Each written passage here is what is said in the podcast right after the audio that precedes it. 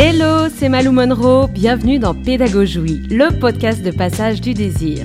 Partage de connaissances, témoignages et discussions, nos invités explorent la sexualité sous tous ses angles.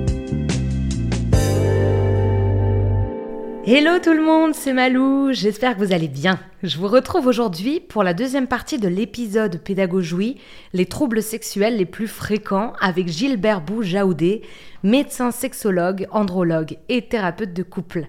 Gilbert nous a parlé de son parcours, 25 années d'expérience, et a commencé à aborder le vaste sujet des troubles sexuels en première partie d'épisode.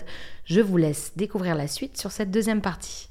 Et quels sont les cas euh, les plus fréquents que tu, auxquels tu te confrontes chez tes patients les, et patientes? Les problèmes les plus fréquents euh, sur l'appareil génital dit masculin, c'est-à-dire dès qu'il y a un appareil avec pénis, testicule, prostate, euh, c'est les problèmes d'érection, les problèmes de libido, soit très haute, soit très basse, les problèmes d'éjaculation. Le plus connu, c'est l'éjaculation précoce, mais il y a aussi des, des personnes qui ont une éjaculation, difficulté à atteindre l'orgasme, difficulté à jouir. Il y a aussi les problèmes, alors ça, je pense que ça va surprendre personne, les problèmes de forme du pénis. Est-ce qu'il est petit? Est-ce qu'il est courbé? Est-ce que ceci? Est-ce que cela? Et là, il y a beaucoup plus qu'avant des personnes qui ont des complexes avec leur, euh, leur appareil euh, génital. Là, c'est quoi les solutions que tu peux apporter à ça? D'abord, est-ce qu'il est normal ou pas? C'est est-ce qu'il est dans la taille normale ou pas? Qu'est-ce que c'est la taille Euh, normale? La ta- Alors, en médecine, on considère qu'en dessous de 10 cm en érection, c'est un micropénis, donc c'est médical. Il faut chercher qu'est-ce qui se passe, est-ce qu'il y a un problème hormonal, de- des- problèmes au niveau même ADN, etc. Des chromosomes, pardon. Et euh, au-dessus, on considère qu'aux alentours de 13 cm, c'est la taille moyenne. Mais en taille moyenne, ça veut dire que ça peut être au-dessus ou en dessous. Je sais que beaucoup de personnes ont envie de, jouer sur la, taille de leur pénis. Sachez qu'il n'y a pas de méthode miracle. Par contre, il y a des petits trucs quand même qui peuvent euh, jouer. Par exemple, éviter de prendre du poids au niveau du ventre, parce que la graisse euh, qui s'accumule au niveau de la peau, elle va venir cacher. Éviter d'accumuler longtemps de, la graisse au niveau abdominal, parce que cette graisse-là, elle bouffe la testostérone, en fait, malheureusement. Elle transforme l'hor- l'hormone testostérone en oestrogène, donc ça peut jouer aussi sur le pénis. Euh, éviter aussi toutes les situations où on peut être dans la journée en état de nervosité, de stress contracté, parce que ça tire les organes génitaux vers l'intérieur. Oh, ça, je savais pas. C'est un réflexe qui est présent même dans le monde animal. En fait, les testicules doivent être à une température en dessous de celle du corps, sinon elles ne fabriquent pas suffisamment de spermatozoïdes. Et le pénis à l'extérieur aussi. Si je suis stressé, si j'ai peur de quelque chose ou si je suis en état d'angoisse, mon cerveau interprète ça comme situation de danger. Reste du monde animal, c'est situation de danger, donc je risque de me faire attaquer. Que fait le corps? Il enlève le sang de la périphérie. C'est pour ça que dans les mains et les pieds, on n'a pratiquement plus le sang qui circule. Et le sang, il va dans les organes importants pour la survie cœur, poumon, euh, rein, foie. Et parmi la périphérie du corps, il y a, le, le pénis. Donc le sang ne rentre plus dans le pénis. Et en même temps, le corps, il dit attention, protection de la capacité de se reproduire. Et hop, il tire les testicules et le pénis à l'intérieur. Donc ça, c'est un réflexe qu'on a. Sauf que quelqu'un qui est anxieux en continu dans la journée, bah, il va avoir toute cette zone-là qui est contractée de façon quasi continue en journée avec une rétraction importante de- du pénis. Donc en jouant par exemple sur le bien-être, on peut aussi jouer sur, le, sur le- la forme du pénis. Et, euh, Et c'est pareil pour la vulve. Exactement. Pour les personnes qui possèdent des vulves, comment ça Et se... c'est exactement la même chose, c'est-à-dire il y a une contraction de cette zone-là. Euh, D'ailleurs, c'est pour ça, euh, tout le monde là va se reconnaître. Quand on a peur de quelque chose, ou quand on est gamin, Ah, c'est le moment, faut que tu ailles chez le docteur, ou tu es convoqué quelque part, ou même euh, adulte, on a un rendez-vous important. Souvent, on a envie d'aller pisser deux trois fois alors qu'il n'y a rien dans la vessie. Juste parce que cette zone-là se contracte, et tout d'un coup, tout est tiré, en fait, et la vessie est contractée. Et donc, la vulve peut être contractée aussi, le clitoris peut être euh, contracté, les, lèvres peuvent manquer d'arrivée de sang. Et c'est pour ça qu'on dit souvent que l'anxiété, c'est l'ennemi de l'appareil génital, en fait. C'est pas juste psychologique, c'est qu'il y a des conséquences physiques euh, dessus. Ça peut du coup nous, bloquer euh, et nous freiner un petit peu l'accès à l'orgasme aussi. Ah oui, complètement. Complètement. Alors là, c'est par deux, autres moyens. C'est que si l'appareil physique, lui, ne fonctionne pas correctement, c'est plus difficile d'avoir euh, du plaisir. D'ailleurs, euh, chez les personnes qui ont une vulve et clitoris, quand on est en état d'excitation, on ressent quoi? On ressent de la chaleur dans le bas du ventre. D'ailleurs, petite parenthèse, l'histoire des papillons dans le ventre, c'est juste le sang qui circule dans l'appareil génital. hein. Je crois que je viens de casser un truc poétique. C'est pas Voilà. grave. Allez, on va le dire autrement, les papillons, c'est de la vasodilatation, quoi. Voilà, c'est ça.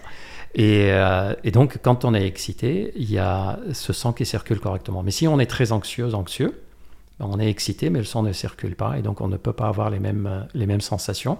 Le clitoris ne gonfle pas suffisamment à l'intérieur, les lèvres ne, ne se développent pas. Et évidemment, mentalement, alors là, l'information que je vais vous donner maintenant, vous la retenez, tout le monde est concerné. Personne au monde n'est capable de rester excité avec du plaisir sexuel de façon prolongée tout en réfléchissant en même temps. Vous ferez le test la prochaine fois que vous êtes excité et vous verrez que dès qu'on commence à réfléchir ou à penser à des choses, l'excitation va forcément diminuer. On fait un autre test. Essayez un de ces jours de regarder un film que vous adorez, une série, un reportage, peu importe, d'écouter ce podcast par exemple, que, vous adorez j'imagine, et en même temps de penser à ce que vous avez à faire le lendemain. Ben, vous n'allez pas vous concentrer de la même façon. Ben, c'est pareil, on ne peut pas être excité, se laisser aller avec les sensations de plaisir et en même temps avoir des idées anxieuses dans la tête. Donc ça fracasse complètement la capacité d'avoir suffisamment de plaisir en fait. Et je suppose qu'il y a beaucoup de tes patients et patientes qui ont ces difficultés-là à atteindre euh, euh, l'orgasme. Tout à l'heure, on a dit ouais, les problèmes d'érection, d'éjaculation. Il ne faut pas oublier que les problèmes les plus fréquents aussi, du côté de l'appareil féminin, l'appareil avec vulve, clitoris, c'est difficulté à atteindre l'orgasme, absence de libido, douleur à la pénétration. C'est les trois trucs qui sont les plus, euh, les plus courants. D'ailleurs, la difficulté à atteindre l'orgasme, pour les personnes qui ont un appareil vulve clitoris, dans la moitié des cas, en fait, il n'y a pas de difficulté à atteindre l'orgasme, c'est juste que c'est pas utilisé comme il faudrait. L'exemple typique, c'est ben, je veux absolument jouir par pénétration ou mon partenaire veut absolument que je jouisse par pénétration. Ben oui, mais le clitoris, il est là aussi pour participer. Et donc finalement, il n'y a aucun problème d'orgasme, c'est juste euh, le mode d'emploi qui n'est pas lu correctement, quoi, en quelque sorte. Parce que on a longtemps parlé de plaisir clitoridien, de plaisir vaginal. Faut oublier. Voilà. Faut oublier. Vous retenez plaisir, orgasme. Point barre. Euh, par exemple, je vous donne euh, les cinq éléments qui, qui participent à l'orgasme.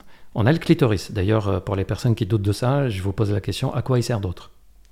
Quelqu'un sait à quelle est la deuxième fonction de clitoris? Rien. Il y a un appareil dans le corps humain qui sert qu'à avoir du plaisir et jouir.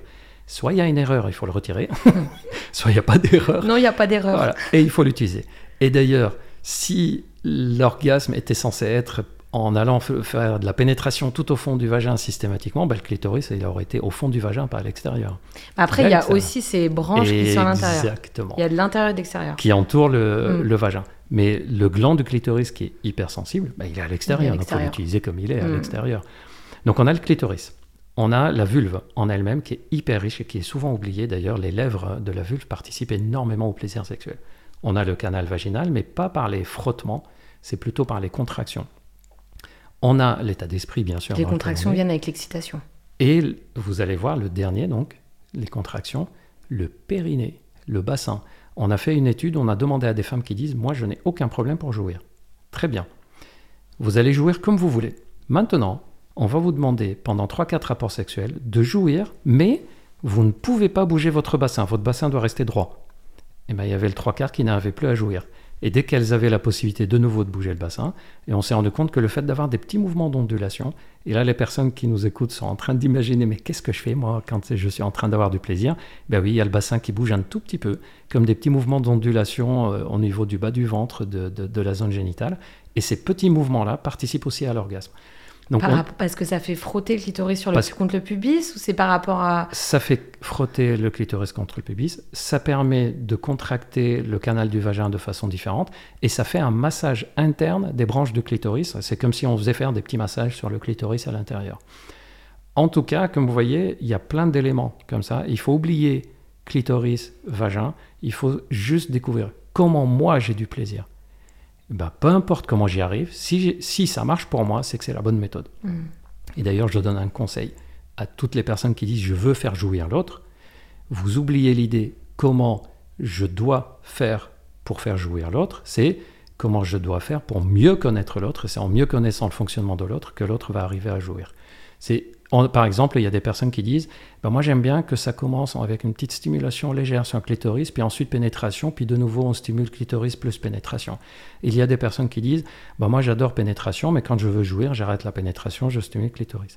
Il y a des personnes qui disent Je ne jouis que si je suis à plat ventre, mhm. avec des mouvements d'ondulation. Ben, c'est comme ça que je jouis. Bon, bah, ok, c'est très bien. D'ailleurs, est-ce que tu as remarqué quelque chose Et les personnes qui nous écoutent, vous avez remarqué une chose On parle énormément et on donne énormément de conseils aux personnes à vulve pour dire comment elles doivent jouir. ok Tout à fait. on ne donne pas de conseils aux personnes à pénis pour leur dire comment de jouir. Est-ce que tu as déjà vu des textes qui disent Au fait, le meilleur orgasme au monde, c'est si tu tiens ton pénis au milieu et tu appuies un tout petit peu sur tes testicules, et là, c'est génial, tu vas voir. Il y a- Mais non. on n'a quasiment pas. La femme, on va lui dire Ah, bah si, euh, il faut que tu appuies un peu sur le clitoris et en même temps pénétration. Oui, Mais en mais fait, c'est- pour nous, c'est plus mystérieux en fait. C'est d'apparence plus mystérieux. Mais au final, je sais qu'il peut y avoir différents styles d'orgasme chez les Ben hommes. oui. Mais tu sais qu'il y a même des hommes, euh, moi, qui m'ont dit, euh, en gros, euh, j'étais en mode, bah, explique-moi aussi comment toi tu veux. Ils me Oui. disaient, mais c'est pas si compliqué que ça. Enfin, bah, Et- et c'est Et chacun est pourtant, différent, quoi. non, non, ils s'en rendent pas compte. Par exemple, il y a des, des personnes qui vont stimuler leur pénis au milieu du pénis, d'autres qui vont stimuler uniquement au niveau du gland, d'autres qui préfèrent stimuler à la base. Tout à fait. Il y a des personnes qui préfèrent stimuler leur pénis avec leur pénis qui remonte pratiquement vers leur ventre. D'autres qui préfèrent le stimuler avec le pénis rabaissé vers le bas. D'autres qui préfèrent appuyer sur la zone entre les testicules et l'anus en même temps. D'autres qui préfèrent des caresses sur les testicules, pas de caresses sur les testicules. Donc quand on réfléchit comme ça, mais c'est exactement la même chose que est-ce que je fais clitoris, vagin, vulve, etc. Ben oui, c'est exactement la même chose, sauf que avec l'appareil génital, avec pénis et testicules, ben en fait on laisse faire chacun comme, euh, comme un- chaque personne a envie. Avec l'appareil vulve, vagin, clitoris, et ben là on dit non, c'est comme ça, c'est pas comme ça. Faites comme vous voulez, jouissez comme vous voulez, mais jouissez. Oui. Mais il y a beaucoup de personnes qui arrivent à jouir seules, mais quand ils se retrouvent face à quelqu'un. Ah, Bah c'est le des- cas le plus fréquent des personnes qui disent j'ai un problème d'orgasme. Et là, il y a deux explications très très très très claires. La première, c'est si je jouis tout seul d'une façon, mais que je fais pas pareil lors des rapports sexuels, bah, il y a peu de chances que j'y arrive. Exemple typique, quand je suis toute seule, je stimule en mettant le clitoris avec un petit truc dans de pénétration ou le doigt, ou je me mets sur le dos avec les jambes plutôt serrées, ou je me mets plutôt dans cette position. Par contre, quand je suis avec euh, quelqu'un, ben, je demande pas à me mettre comme ça. Pourquoi? Parce que dans mon esprit, je pense que c'est pas normal de jouir que dans une seule ou deux positions. Et donc je me dis, ben non, faut que je jouisse pendant qu'on fait l'amour euh, de façon entre guillemets classique. Mais non, si votre corps jouit d'une façon tout seul, c'est que c'est comme ça qu'il fonctionne. Et vous devez le reproduire lors des rapports sexuels. Si ça gêne, c'est pas votre problème. C'est le problème de la personne en face qui doit s'adapter à ça. Ouais, on peut, on peut avoir, on peut se sentir anormal en fait par rapport à toutes les images qu'on nous bombarde. C'est ça. Par exemple, j'ai rencontré euh, plusieurs femmes qui disent Mais moi, toute seule, j'arrive à jouir en stimulant mon clitoris, en le faisant très lentement et en montant progressivement. Et plus je monte en pression, plus je serre les jambes et je contracte. Et je lui dis Mais pourquoi vous faites ça? Vous ne faites pas ça pendant les rapports sexuels? Ben, Je ne sais pas ce qu'il va ou elle va en penser. Hmm. Et donc là, on n'a pas un problème d'orgasme, on a un problème plutôt de se sentir légitime dans sa propre sexualité. Mais c'est justement là-dessus que je voulais te poser une question. Euh, Il y a une différence de vitesse à la- à l'accès à, la jouissance pour les personnes qui ont une vulve, les personnes qui ont un pénis. Quand on a une vulve, moi je vais parler en mon nom, euh, on- je peux me sentir stressée de pas être au même rythme Oui. que l'autre, et donc du coup de pas auto- de pas m'autoriser à être exactement Eh comme ben, je je suis pense toute que tu seras surprise de la réponse. Et j'espère que beaucoup de personnes qui nous écoutent seront surpris. Parce que j'aimerais me synchroniser Oui. du coup avec le En gars. fait, je pense pas qu'il y a autant de différences. Par contre, il y a une différence liée au contexte en général. Par exemple, euh, d'ailleurs, c'est pas la question de la vulve et du pénis. Il y a la question aussi de l'émotivité qui peut jouer. Il y a la question de la réactivité sur le plan de sensationnel en général, comme quand on mange, par exemple. Il y a des personnes, dès que vous mettez un plat devant eux, Hum, tout de suite, ah, ça donne envie, etc. Et il y en a d'autres qui disent, oui, c'est super bon, mais c'est pas non plus, je, je me précipite pas, quoi. Eh ben, c'est- c'est la même chose. Donc c'est pas une question de vulve forcément et de, de pénis. Il y a aussi une autre composante, c'est que euh, pour une raison euh, qu'on pourrait développer un jour, dans beaucoup de situations, l'initiative du rapport sexuel, c'est la personne pénis qui prend l'initiative dans pas mal de situations. Ce qui veut dire qu'au moment où il a pris l'initiative, il était déjà excité. Donc l'autre personne doit rattraper. Tout à fait. Mais c'est pas forcément qu'il y a un décalage, c'est qu'ils n'ont pas commencé en même temps. Mm. Si c'était la personne à vulve qui a pris l'initiative du rapport sexuel, eh ben, tout d'un coup, on va pas dire qu'il y a un retard à l'allumage, Hmm. Puisqu'elle était déjà excitée au moment où elle a, lancé l'initiative. Donc je pense pas qu'il y a autant de différence dans la vitesse avec laquelle ça monte. C'est plutôt lié au contexte, qui a commencé, qui a pris l'initiative. Et puis il y a aussi autre chose. euh, il y a beaucoup de personnes à vulve qui disent, mais moi, quand on commence à avoir les rapports sexuels, la personne en face de moi a un peu tendance à aller directement sur la zone sexuelle. Sauf que moi, ce qui m'intéresserait, c'est toutes les autres stimulations. Tout à fait. Euh, les, les, les, les zones érogènes, par exemple, au niveau des seins, au niveau du cou, au niveau du ventre, au niveau des cuisses, des Même fesses, la etc. parole, euh, voilà. Le- la façon de s'embrasser, le, Mm. baiser, etc. Même pendant. C'est ça. Et en fait, euh, les personnes à pénis, comme la majorité de nos récepteurs érotiques sont au niveau du pénis, bah, il y a un réflexe d'aller directement sur la zone génitale. Et il faut beaucoup, il faut écouter des podcasts et plein de trucs comme ça pour Mm. se dire, mais en fait, non, c'est, on peut commencer euh, ailleurs. C'est un peu, tout- je reviens à l'histoire du repas. continuer ailleurs, parce que parfois, ils vont. Exact. Il y, a y un peu encore ce, problème de. On fait Schéma. les préliminaires, ensuite il y a le Ah, pas je de résistance. Je sais. Je déteste ce mot préliminaire. Mais oui, c'est affreux. Et du coup, on est bon. On est, il y a des étapes comme ça dans le cerveau. Dans, Et après, bon, bah, bouquet final. Alors, et nous, on a intérêt, enfin, quand je dis nous, euh, les personnes à vulve, on peut avoir, euh, face à une personne à pénis, du mal à attraper. D'ailleurs, ça existe dans l'autre sens. hein. J'ai vu des hommes à pénis qui disent Moi, je, n'aime pas trop parce que ma partenaire n'aime pas trop jouer, elle veut aller directement à la pénétration. C'est rare, mais Mm. ça existe aussi. Mm. Un petit conseil par rapport à ça au fait préliminaire, dans la Mm. langue française, ça veut dire ce qui se passe avant le truc important. Voilà, c'est ça. Rien que ça, déjà, euh, voilà. Euh, un conseil oubliez que l'acte sexuel se déroule comme un menu à la française entrée, plat, dessert. Et retenez que ça se passe comme un mezze à la libanaise. Pour les personnes qui ont déjà mangé libanais, on met tout à table. Il y a la salade, il y a la viande, il y a les pistaches, euh, il y a, y a le pain, il y a les concombres, il y a la tomate, il y a tout, tout, tout, tout. Et on mange dans ce, dans ce qu'on a envie, il y a 8-9 assiettes. Et si on a mangé un bout de viande et qu'après on a envie de remanger un bout de taboulé, ben on peut le refaire. Et il n'y a pas un ordre dans lequel on peut manger. On peut mélanger, revenir dessus. Donc vous retenez, on fait l'amour pas comme un menu de resto français, mais comme un mezze libanais. Très bien, moi ça me va très bien, le mezze libanais. Voilà. Super. Il y a beaucoup de gens qui vont commencer à manger du hummus et du taboulé. Et est-ce que tu penses que c'est sain de vouloir absolument jouir euh, en même temps que notre partenaire? Est-ce que c'est une idée qu'on se met tous dans la tête Oui, euh, c'est très. On pose souvent la question d'ailleurs comment faire pour euh, synchroniser le truc, quoi. Et je réponds toujours la même chose que je vais te répondre. Je réponds toujours, mais pourquoi? Pourquoi vous voulez faire ça? Et là, j'aimerais bien entendre les personnes dire, mais pourquoi? En général, ils disent, mais c'est parce que c'est le summum du plaisir. Non, on nous a fait croire que c'est le summum du plaisir. Je ne nie pas le fait que deux personnes qui jouissent en même temps, oui, sur le plan émotionnel, ça a quand même du sens. Sur le plan complicité, mais le fait qu'ils ne jouissent pas en même temps, ça change rien non plus. Il y a de l'émotion. Je vais revenir à l'histoire du repas. On va dire, ouais, qu'est-ce qu'il a? Il a faim ou quoi ce soir? Mais il y a beaucoup de similitudes entre le sexe et la nourriture. hmm. Si vous êtes en train de passer un bon repas avec votre partenaire, vous mangez, vous passez un très bon moment. Déjà, vous n'êtes même pas obligé de manger le même plat pour passer un bon moment. Bah, sexuellement, pareil, on n'est pas obligé d'aimer le même truc pour passer un bon moment du moment que c'est équilibré. Et on peut très bien dire, bah tiens, euh, il a fini son assiette, elle a fini son assiette, moi j'ai pas encore fini, mais on continue à papoter, on continue à passer un bon moment. Et mais sexuellement, c'est exactement la même chose. Quand vous sortez du, du repas, vous dites pas, ah c'était nul, on n'a pas fini notre dessert en même temps. C'était nul, t'as mâché deux secondes avant moi. Alors Et que le repas entier était fout, On a incroyable. passé un super Ouais. moment. Et c'est pareil sur le plan de la sexualité. Mm.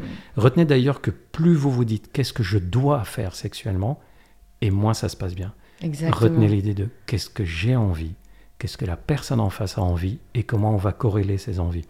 Et comment sur l'instant T, on ressent les choses aussi. Et exact. Parce que si on se dit qu'est-ce que je dois faire, on va se figer. Et on est dans le mental. Et on est dans le côté organisationnel qui colle pas. Si on, on part sur le qu'est-ce que j'ai envie, qu'est-ce que il ou elle a envie? Et je rajouterai un autre truc, qu'est-ce que il ou elle a envie aujourd'hui? Hmm. Qu'est-ce que moi j'ai envie aujourd'hui? Plus vous ouvrez là-dessus, et mieux c'est sur le plan de la sexualité. Donc communication, communication, communication. Communication entre les deux et communication entre- avec nous-mêmes. C'est qu'est-ce que j'ai envie? Pas qu'est-ce que je dois faire et Mhm. comment il faut que je fasse. Le il faut que et je dois que, en sexualité, ça, normalement, on doit le mettre de côté. Est-ce que tu penses que le porno peut justement agir négativement sur euh, ces injonctions à la performance? Le porno a beaucoup joué comme ça. En fait, le porno, c'est paradoxal parce que le porno en lui-même, c'est pas ce qui pose problème. C'est la façon dont on va l'utiliser. Par exemple, un couple qui regarde du porno en se disant bah, ça nous excite, ça nous met dans un trip euh, et puis euh, ça nous plaît, aucun problème. Une personne qui regarde du porno dans une période de célibat où c'est pas le moment pour lui, pour elle d'avoir une relation, il y a d'autres préoccupations, Et de temps en temps, il y a une envie de, se masturber, puis il regarde des films porno pour stimuler, pour euh, faciliter. Aucun problème à le faire. Une personne qui regarde pour découvrir un peu, au fait, j'aimerais bien découvrir d'autres pratiques, puis je zappe un peu là-dessus et ça me plaît, ou avec mon partenaire, ma partenaire, on regarde. Aucun problème non plus. Là où ça, à poser, là où ça a commencé à poser problème, c'est quand on a commencé à considérer que le porno était une référence. Il faut faire comme dans le porno. Par exemple, un truc que peu de gens euh, se disent, mais cette position-là qu'ils font dans le porno, pourquoi ils la font? C'est pas parce qu'il y a un des deux qui kiffe. C'est parce que le caméraman a dit je ne vois pas, bouge ta jambe. et donc forcément, on a une position qui est pas confortable et qu'on n'a pas envie de pratiquer dans la vie de tous les jours. Mais c'est pas un repère. Mm. Euh, par exemple, peu de gens savent que dans les, les- les films porno, ben, les scènes sont coupées, reprises, coupées, reprises, parce qu'à un moment ça va pas. Il y a euh, une des personnes qui va dire, au fait, euh, tiens, ramène-moi le lubrifiant, là c'est pas très bien, Euh, je mets du lubrifiant, on coupe, on reprend. Le, mec il débande, on attend qu'il rebande, on reprend. Donc on a malheureusement confondu, ça c'est le repère, c'est comme ça la sexualité géniale, et le fait que ça soit un film. Moi, si je regarde le dernier film qui est sorti, par exemple, Mission Impossible, et je vois Tom Cruise qui est accroché à un avion à, à 1000 mètres d'altitude, je me dis pas, putain, c'est ça que je dois faire en fait. Si je fais pas ça, je suis nul. Ah non, c'est un film comme un autre. Ouais. Le porno, c'est pareil. Et l'autre problématique du porno, c'est quand ça devient une addiction, une dépendance. C'est-à-dire quand on commence à sentir que on a besoin de le faire. C'est pas juste un trip, il nous le faut. Si on le fait pas, on est mal. On commence à préférer regarder le porno plutôt que d'avoir des relations sexuelles. Là, pareil, on a besoin d'aide, c'est que c'est devenu plutôt une complication qu'un simple plaisir. Il y a des personnes qui te consultent pour ce genre d'addiction? Énormément, énormément, et ça augmente de plus en plus. Ça a augmenté d'ailleurs suite au Covid, parce que beaucoup de gens se sont retrouvés seuls face à leur euh, ordinateur et leur tablette. Ça augmente de plus en plus parce que l'accès est de plus en plus facile et parce que tout le monde maintenant sur des smartphones, par exemple, peut avoir accès à, à ça. Et euh, effectivement, ça pose un, un- un vrai problème. Beaucoup d'ailleurs de, de couples euh, consultent en disant que madame, par exemple, dit j'ai un problème de libido ou j'arrive pas à avoir du plaisir. Et quand on explore, on se rend compte qu'elle est gênée par le fait que son homme veut faire l'amour comme dans les films. Mm. Et elle a dit mais c'est pas ça moi mon trip. Moi j'ai envie qu'on commence à s'embrasser, qu'on passe un bon moment. J'ai pas envie de le faire comme ça de façon organisée dans le- dans- comme dans le film quoi. Donc ça a des répercussions même sur les partenaires. C'est quoi comme dans le film? C'est euh, érection rapide, euh, C'est alors de- le si, on demande à quelqu'un pas de prélit c'est quoi le scénario Enfin, porno prélit, typique? Faut pas le dire, mais... C'est quoi le scénario Ouais. porno typique? Bah, Tout le monde va dire euh, fellation, cunilingus, euh, cunilingus. Alors, cunilingus, on le voit pas tout le temps dans les vidéos. hein, c'est Ouais. rare. hein, quoi. Oui, et pourquoi Je sais pas. Parce que c'est pas télévisuel, c'est-à-dire une fois que la Mm. bouche est sur la vulve, on Mm. voit pas grand-chose. Mm. D'ailleurs, c'est pour ça qu'on demande à l'acteur ou l'actrice de reculer un peu, de sortir la langue le plus possible pour qu'on puisse voir. Or, euh, c'est en posant aussi les lèvres sur les lèvres qu'on peut avoir Eh euh, oui. d'autres plaisirs. Tout à fait. Donc tout ça pour rappeler que non, c'est pas- ce qui se passe n'est pas la réalité et euh, c'est, vraiment du film. Et donc je disais, si on demande à quelqu'un c'est quoi le scénario typique porno, c'est euh, rapport orogénitaux, on va les appeler comme ça, pénétration, puis éjaculation. Si possible, pas dans le corps, mais sur le corps. Pourquoi? Pour voir, encore une fois, il faut visualiser. Mm.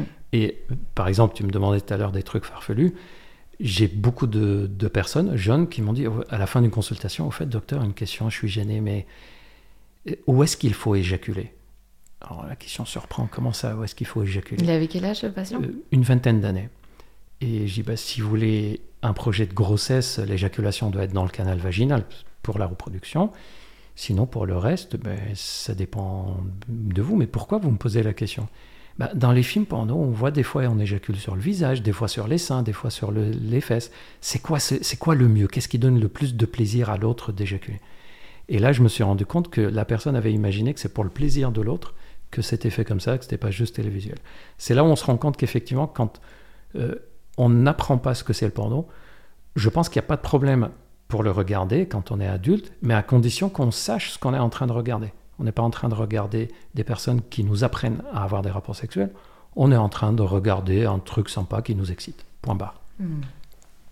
Peut-être qu'il pourrait le préciser, comme sur les paquets de clopes, euh, fumez Ah, attention, le porno euh, Ça serait reste de génial. la fiction. Et il y a beaucoup d'actrices porno qui ont même interdiction dans leur contrat de dire si elles ont joui ou pas pendant les scènes, par exemple.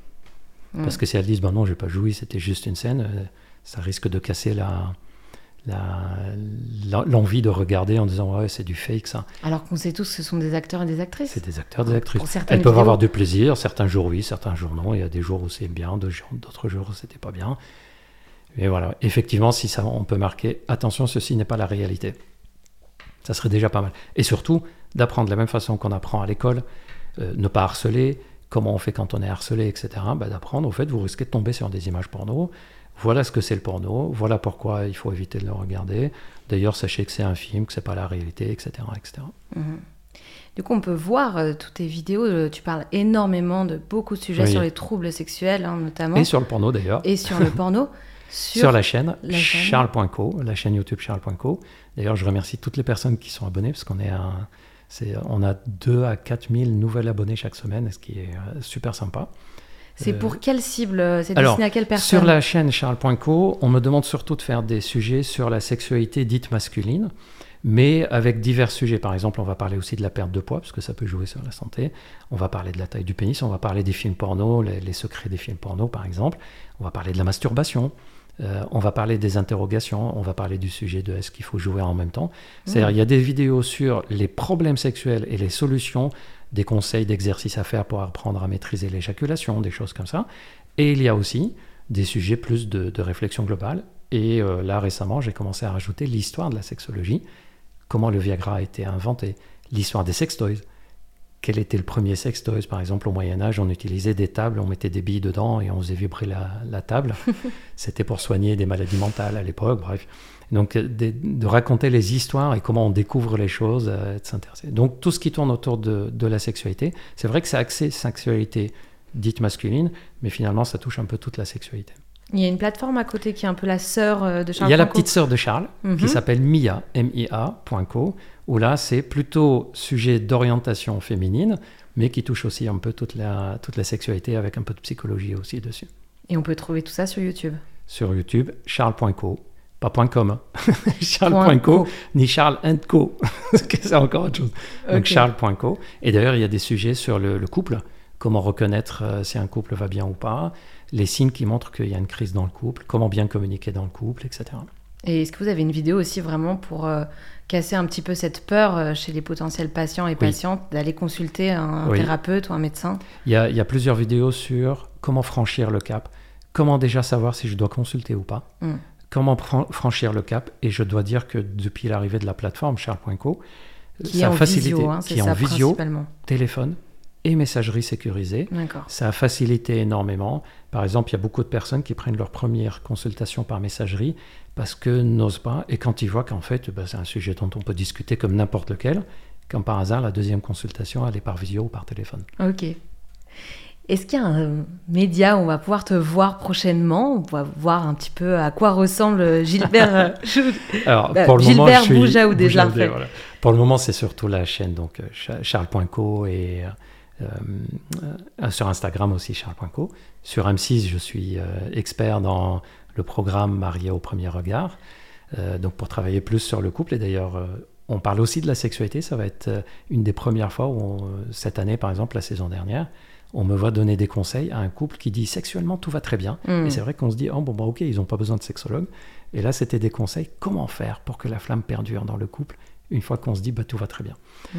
Donc, dans ce programme, et j'espère, j'espère pouvoir un jour concrétiser un projet qui me tient à cœur depuis longtemps, c'est d'avoir une émission où on parle de la sexualité, de toutes les sexualités.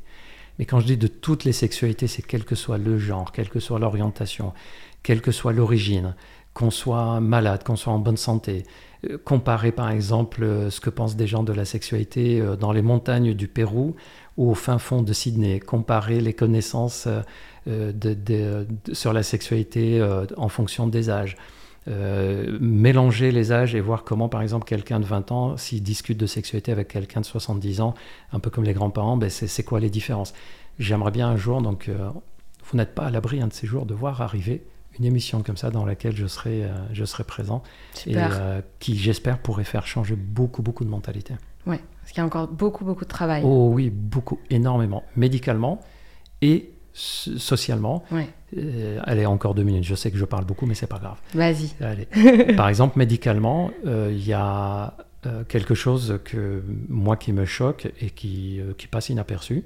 Par exemple, quand on fait de l'anatomie, on va apprendre aux étudiants en médecine d'abord l'anatomie du pénis, Mhm. et ensuite on va faire l'anatomie du clitoris, et on va dire, le clitoris, c'est comme le pénis, mais en plus petit. Ah, super. J'adorerais qu'un jour on dise, l'anatomie du pénis, c'est comme le clitoris, mais en plus grand. C'est-à-dire que la Mhm. référence soit plutôt le clitoris. Pourquoi? Parce que plus on étudie la sexualité de la vulve du clitoris, en partant du principe que l'appareil de base, c'est le pénis, et ensuite on transporte à l'appareil clitoris-vulve, c'est ce qui a créé 30 ans de retard de connaissance sur ça. C'est le fait de considérer, mais bon, À Ça, la base, c'est l'inverse du coup, c'est ça? En fait, à la base, ça n'a rien à voir, c'est deux appareils. D'ailleurs, une réflexion, et je vous balance une réflexion, si quelqu'un a la réponse, j'adorerais la voir. Jusqu'à aujourd'hui, il y a un mystère que je n'arrive pas à résoudre. Pourquoi, dans un corps humain, on a le pénis, testicule, prostate, à l'autre, il y a vulve, clitoris Ok. Pourquoi, dans l'un des corps, tout est au même endroit, c'est-à-dire on urine via le pénis, on éjacule via le pénis, on a l'érection via le pénis, on pénètre via le pénis, tout est au même endroit pratiquement même si je sais qu'il y a d'autres zones comme la prostate et autres. De l'autre côté, dans l'autre corps, je dis tiens, on va faire un peu plus élaboré, on va mettre le clitoris ici, l'orifice du vagin, non, on va le décaler, on va le mettre là, pour uriner, non, on va faire un autre endroit, on va le faire ici. Et par quel mystère il y a autant de différences Et quand on voit toutes ces différences-là, on se dit mais ça doit être étudié de façon distincte, pas étudier l'un des corps et comparer l'autre Hmm. corps, sinon on va se planter et on va continuer à avoir du retard en étudiant la sexualité féminine. D'accord, merci Gilbert. Pour cette dernière note, merci, Merci. beaucoup. J'espère que ça a donné des réflexions, des pistes. euh, On a donné énormément de pistes, on a creusé quelques sujets, mais il y en a tellement, donc vous pourrez Oui. euh, regarder un peu en détail sur, euh, Sur charles.co, a- Et d'ailleurs, n'hésitez pas, tout ce- si vous avez envie de sujets que vous avez envie que je traite, vous me posez des questions dans vos commentaires sur les vidéos YouTube. J'adore Ouais, les lire et, euh, Complètement. et je m'inspire pour faire des nouvelles vidéos. Et vous pourrez aussi réagir sur l'Instagram de Passage du Désir quand on publiera cet épisode, évidemment. Merci beaucoup Gilbert d'avoir partagé ce moment avec euh, tous nos toi. auditeurs. Merci à tout le monde d'avoir écouté Et et de m'avoir accueilli dans vos oreilles et chez vous. je pense que ça a été un plaisir pour tout le monde. Merci. J'espère que tout s'est bien passé pour toi. Oui, très bien. Bien accueilli ici. L'endroit, comme tu as dit, bien installé dans le fauteuil et tout. C'est très bien. Tu pourras repartir avec le chandelier si tu veux. Oh, oui, pas le chandelier, mais ce qu'il y a dessus. C'est vrai, parce qu'après Gilbert repart en train à. Lille. Peut-être cas, en faisant une autre consultation dans le train, on ne sait pas. en faisant quoi? Une autre consultation de sexologie, parce qu'en venant, j'ai fait une consultation dans Et le ben train. dans le, au retour, tu auras peut-être une autre personne. Une autre personne assise à côté de moi qui me dira Ah, au fait, je profite que vous soyez là. J'ai des problèmes dans mon couple et là tu lui sors. euh, voilà, il y a différents. Peut-être le rouge à lèvres pour débuter. dans le train, c'est peut-être ce qui serait le plus approprié. ouais. Voilà, Le même James pour Bond. toi, effectivement. et merci à tous et à toutes euh, d'avoir écouté cet épisode du podcast Pédagogie, animé par moi-même, Malou Monroe, et conçu par Passage du Désir, l'enseigne dédiée au développement durable du couple. Vous pouvez retrouver Passage du Désir en boutique, mais aussi sur Internet et aussi via leur Insta, où ils sont à l'écoute de vos suggestions pour de futurs épisodes. Et bien sûr, n'hésitez pas à vous abonner. À bientôt